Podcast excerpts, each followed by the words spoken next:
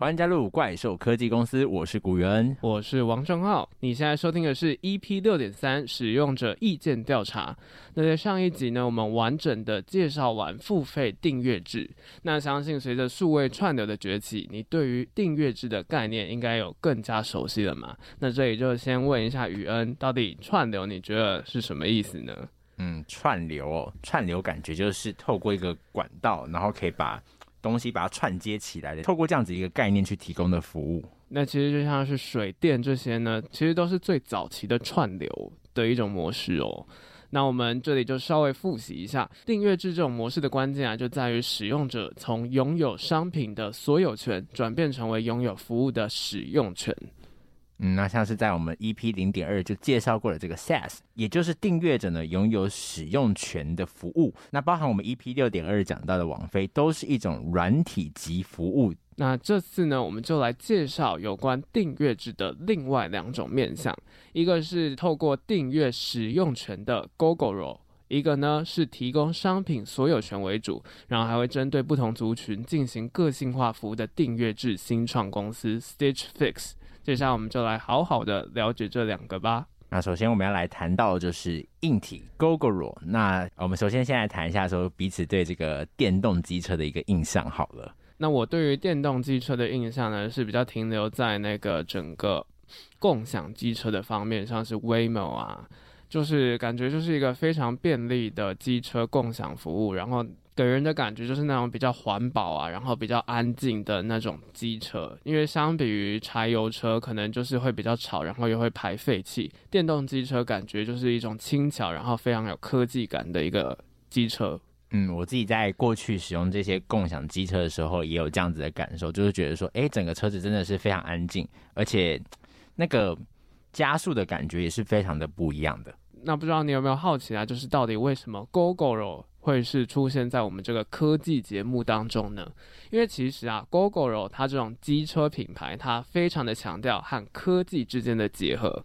因为它有一个很大的亮点，就是大多数的 Gogoro 的电动机车呢，都可以透过手机 App 和手机连线哦。也就是说，手机就是你的车钥匙，你就可以远端去操控机车。甚至啊，它可以在你接近的时候呢，就闪灯提示位置。那你停好车之后呢，只要把马达的电源关掉，手机远离后，它就可以自动上锁。所以其实是蛮方便的，你就不会忘记说，哎，这个忘记上锁啊，然后你的机车被人家骑走之类的这种事情。那还有这种寻找功能，就是你找不到这个机车停在哪里的时候呢，就可以发出声音跟灯光来提示，让它成为名副其实的智能电动机车，嗯，那这种电动机车呢，其实也蛮多是走那种客制化设计的方式，像是 Gogoro 最新推出的 Gogoro Delight，它是专门特别为女性设计的机车。它有别于之前的机车，都是透过旧机种去改，想要变得是比较适合女生用一点。那这个机型呢，它是由女性团队成员去设计的，然后也会搭配一些女性的实际使用体验啊，像是那种轻量化的车身啊、防滑的功能，然后还有很重要的就是要省力，可以去立中柱，然后牵车倒车这种应用。我真的是觉得说，那种女生骑那种重机的，真的是。胆子非常大，就是不知道他们是怎样把怎么停车的，怎么样去把这个中柱立起来，所以这个其实也是蛮重要的一个部分。那 Gogoro 呢，它其实从这个能源的创新的角度去切入台湾机车的一个市场。那同时呢，他也发现说，多数市面上的车款呢，都是以男性的需求或是男性的思维为设计的方向。嗯，不过在台湾的市场来看呢、机车购买的状况虽然是男多于女的，不过在整个电动机车领域呢，是女多于男的哦，所以就是如果要发展电动机车呢，其实他们也必须要考量女性的需求。那这个 Gogoro Delight，我们刚刚讲它就是第一款针对女性用户需求打造的车。那除了这个车款以外呢，他们未来还有规划想要让这个车款可以独立发展，透过像是韧体更新啊，还有设计增加功能的方式，让整个车款呢，就是除了 Google 那些原先的基本款之外呢，还可以锁定不同的用用户市场，甚至是在这种电动车女多于男的领域呢，可以在女性用户市场上面挖掘更大的机会。嗯，那虽然这一款 Delight 是针对女性诉求打造的，但是呢，在动力跟马达的方面呢，它并没有因此而减弱。颜色的选择上呢，也并非只是那种过于鲜艳的颜色，所以就算是男生也是可以入手的，或者是跟女生借来骑都没有太大的问题的。嗯，那除了 Delight 这个新系列呢，我们刚刚就有讲说，GoGo 它其实有锁定不同的用户市场。现在的产品线呢，还有分成中大型的旗舰车款 Super Sport，还有中性外观，然后是有质感的 Premium 系列，以及最后大部分的人使用的适合通勤的 Viva 等等。嗯，像是宇恩在这个暑假前的时候，其实也想要买机车，曾经就考虑过要买电动车啦。那那个时候看的其实也是这种适合通勤的 V 八。Mix，嗯，那讲了这么多，我们回过头来讨论一下，到底呀，Gogoro 它的商业模式是什么？它到底为什么会和订阅制扯上关系呢？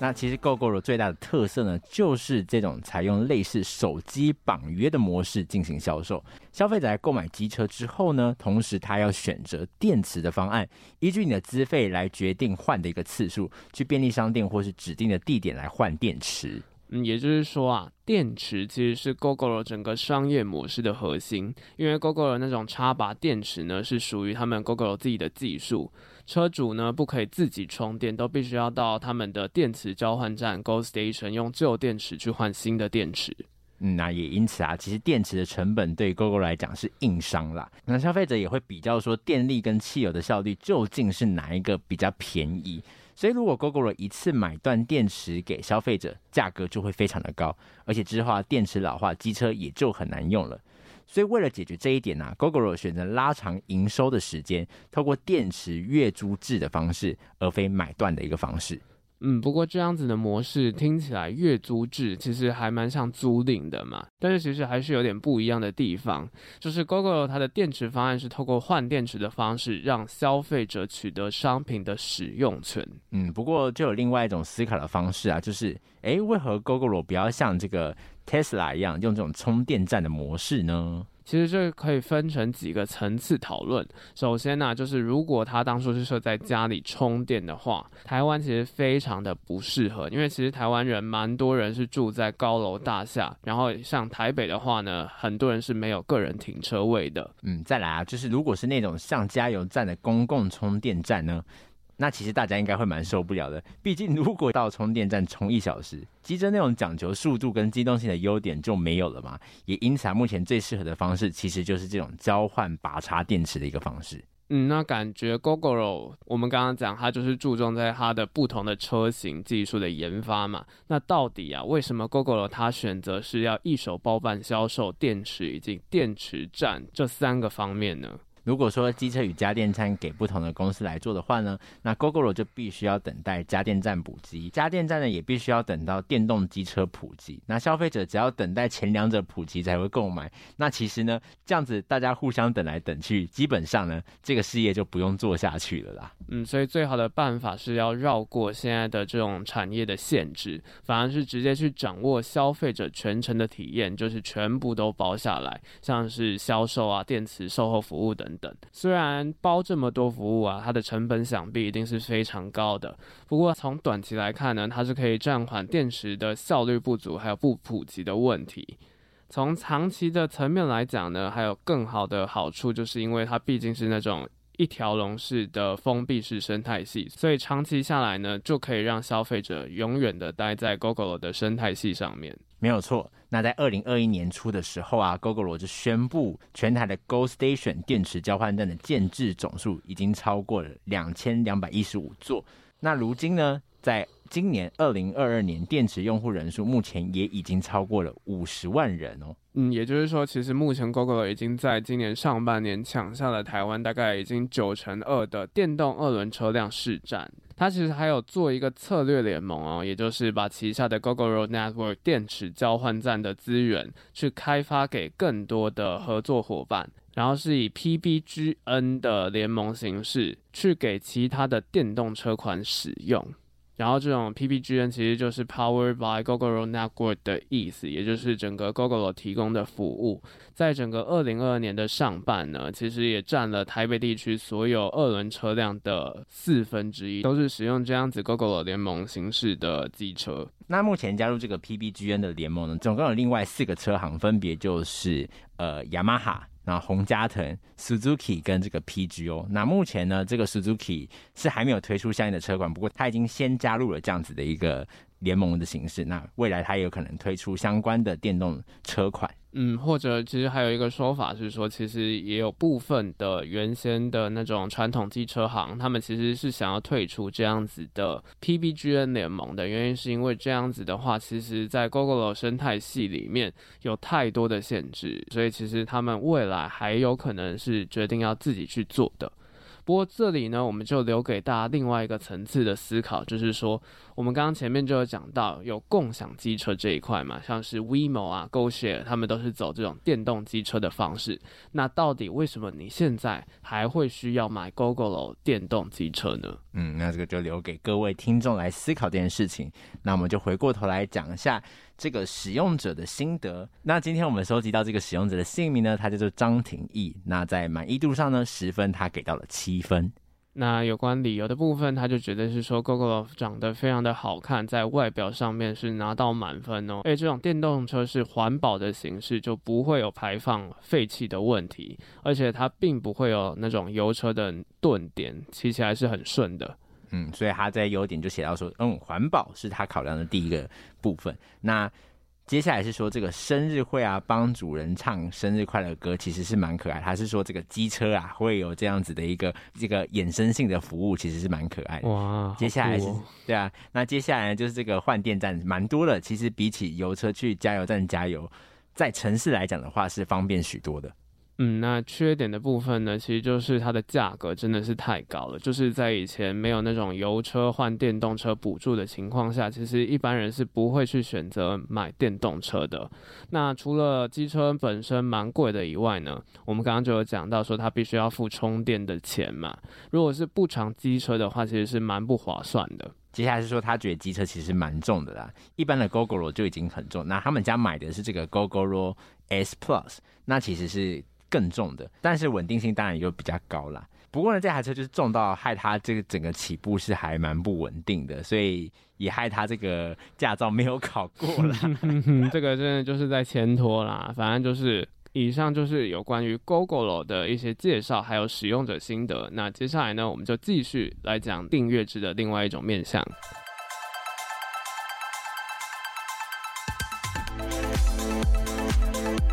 欢迎回到怪兽科技公司。那接下来我们就要来讲一个订阅制的软体。今天我们要介绍这家公司呢，在台湾是比较陌生的。那它叫做 Stitch Fix。嗯，因为现在非常多的事情都需要顾及线上行销嘛，而 Stitch Fix 呢，它是一个数据时尚提供商，它就是一个非常不一样卖衣服的一间公司。那你在打开这个 Stitch Fix 的网站的第一眼呢，或许会让人误以为这是一个拍卖衣服的网站，但实际上呢，它真正的亮点并非是在卖衣服，而是在挑衣服。嗯，而且这家店呢，它就曾经被媒体誉作是时尚界的网飞，它就主打那种个性化的女性服务，因为它打破了原有我们都是被动的购物模式，也就是说，公司会挑给你他们要你看的一些衣服，它反而是反其道而行，它是透过服装订阅，然后是差异化经营的方式，只有在疫情时代创造了不少的商机，也有在纳斯达克上市。嗯，那讲了这么多呢，它的好处到底在哪里呢？那用一句话来讲呢，就是如果你是一个懒人，不懂穿搭，但也想要走在时尚的尖端，那有什么解决方法？其实这个网站就是提供这样子的一个解方给你哦。嗯，因为它的特色就是在于它的 TA 非常的明确，而且有别于一般的电商走的是大杂烩的路线。它主打的呢是透过演算法去强调个性化的体验。它会在一开始你先注册登录之后，它会进行你的风格测试，像是它会问说你喜欢穿什么样类型的衣服啊，然后还有你愿意花多少钱等等这些问题。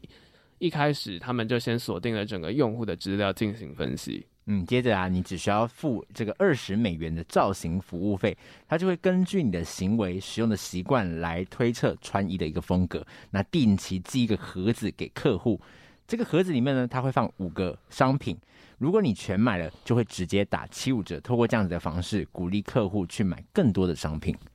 嗯，不过如果你看到他挑的五件商品，如果你都不喜欢的话，你可以收到，但是不买任何的商品，直接寄回去，而且是免运费的。呃，这种服务其实就是站在顾客的角度去思考啦，所以他也在初期呢就获得了不少用户黏着度。嗯，透过这样子演算法的推荐呢，其实是里面最重要的一个技术。而零售业这种以客户为中心的概念，其实就是我们之前有讲过的 D to C。嗯，那这里再复习一下 D to C 的概念，就是 Direct to Customer，它是指整个品牌的商品是直接卖给消费者的。那这个销售模式呢，是可以让整个消费者的需求可以直接传递给品牌方的一种商业模式。这个也是整个 Stitch Fix 的核心技术。那这个 Stitch Fix 的创办人啊，Katrina Lake 就表示说，他并没有把这些被退回去的衣服当做退货看待。这不过是像是实体店里的客户试过的服装而已。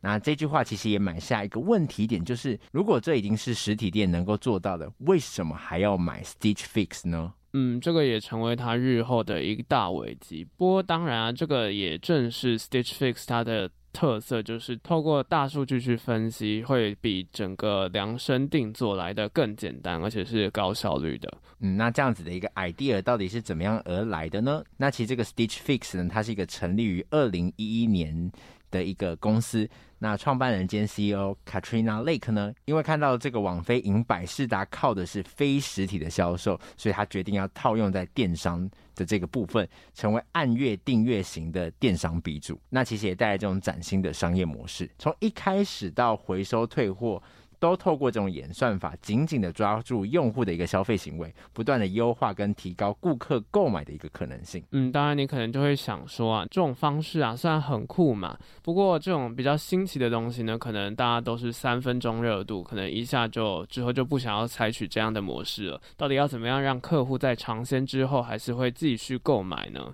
还有一点呢、啊，就是因为必须要提供非常多的衣服给大家挑嘛，所以这样大量的采购库存有办法快速的周转嘛，所以基本上 Stitch Fix 它就有透过三招来解决这样子的问题。那首先呢，就是刚刚讲到的一大特色，透过你个人的资料，个性化的提供穿搭配套。那再来呢，就是透过这种互动式的购物，Stitch Fix 呢提供这种穿搭的游戏，让你选择喜欢跟不喜欢，透过影响心理的方式来刺激消费者和品牌的一个粘着度。那同时也增进演算法数据分析的能力，能够更精确的去预测消费者想要购买和保留的商品。嗯，那最后一招其实就是针对整个库存去做改善。其实就是透过即时库存的方式，让 Stitch Fix 它可以根据消费者的即时反馈，还有对商品采购的状况，就可以进行立即性的调整。然后它也会因应不同消费者的需求，去横跨不同的市场类别。就是它刚刚前面我们讲它是女性服装起家的，但是其实它后来也有发展跨足到不同类别上面，也就为家里的每个人都可以提供合适的穿搭推荐，所以你就可以在上面买齐全家人的衣服。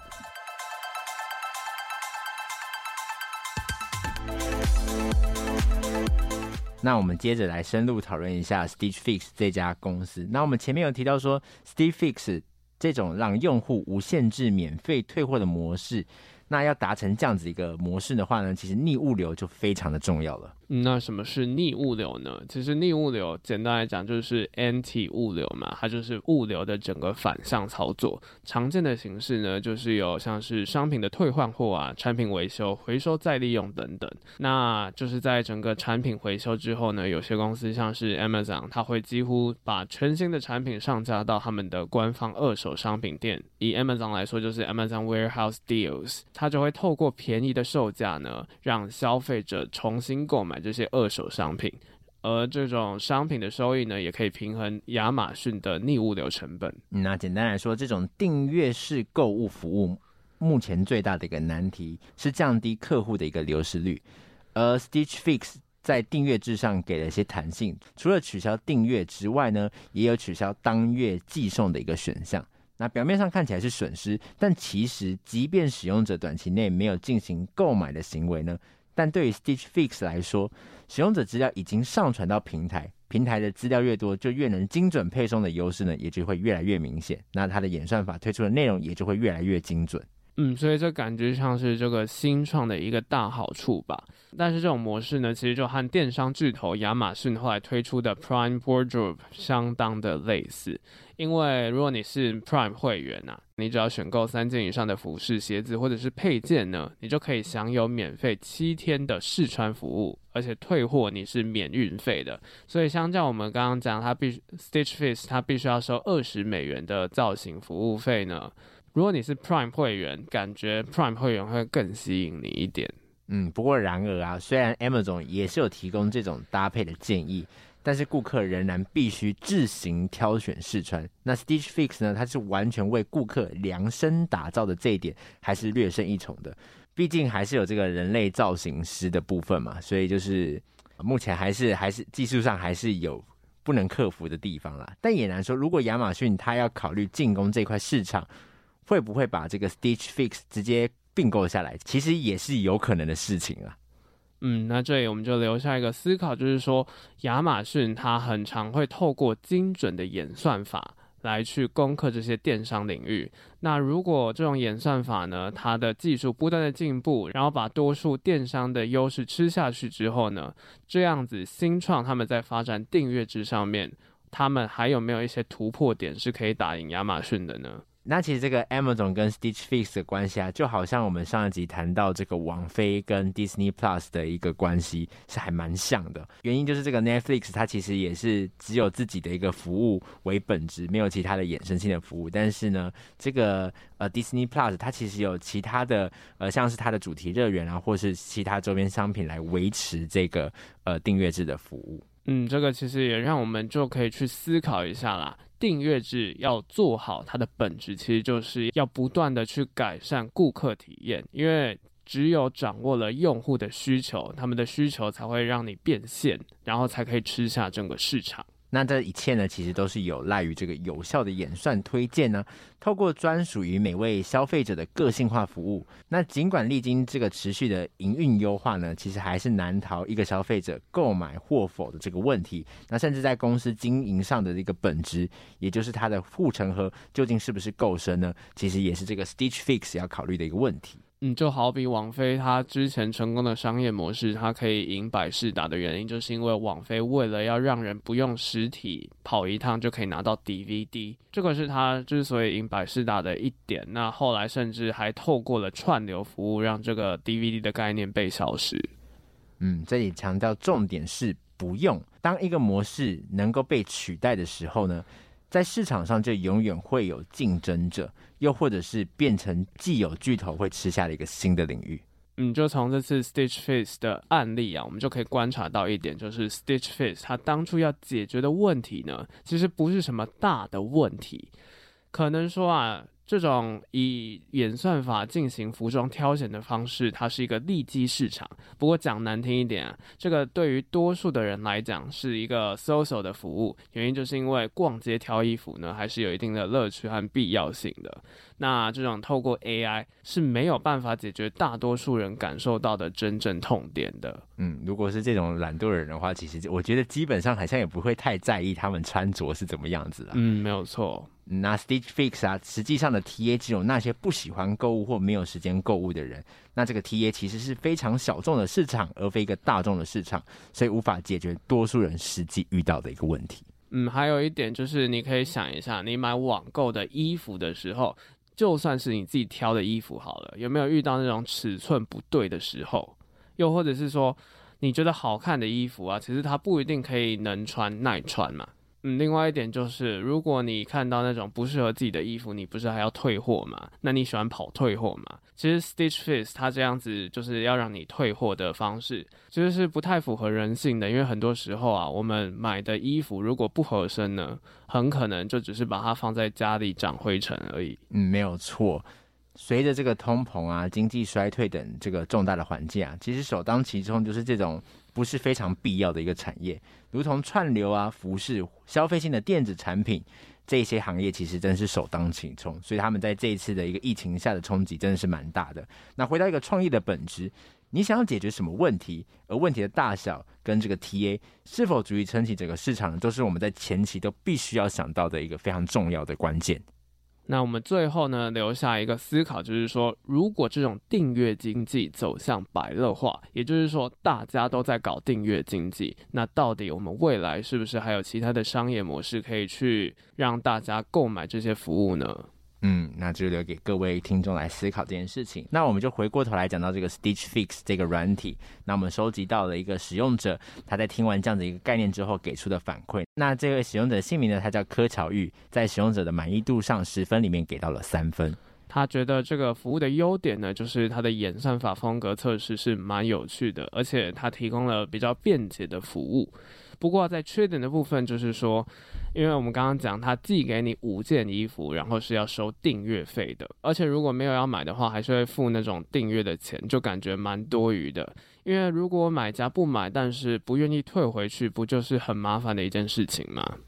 嗯，所以他说他比较喜欢自己直接去选择衣服。衣服本来就是要选自己喜欢的嘛，这种订阅制对他来讲啦是没有吸引力的，而且还要收订阅费，其实是蛮不值得的。比起这个平台，他会想要去其他平台直接看他想要买的衣服。他也不确定这个 Stitch Fix 合作的厂商有哪一些啦，就是他可能平常过去在购买衣服的时候有一个固定的一个。呃，喜欢的一个品牌，所以就不确定有没有这个合作。嗯，那总之，尽管 Stitch Fix 呢，它在整个疫情之后啊，又或者是它面临了非常多的竞争者的压迫，又或者是说它本身在整个模式上面，有些人是比较不喜欢的。但我们不可否认的呢，就是它是一个打破我们旧有想象，然后开创新的那种逆物流的形式，或者是透过演算法的形式帮我们决定衣服，一个非常重要的 D to C 的电商鼻祖。那有关于这次我们介绍有关订阅制两大面向的硬体和软体，Gogoro Stitch Fix，我们就介绍到这里。我是古元，我是王正浩，大家拜拜，拜拜。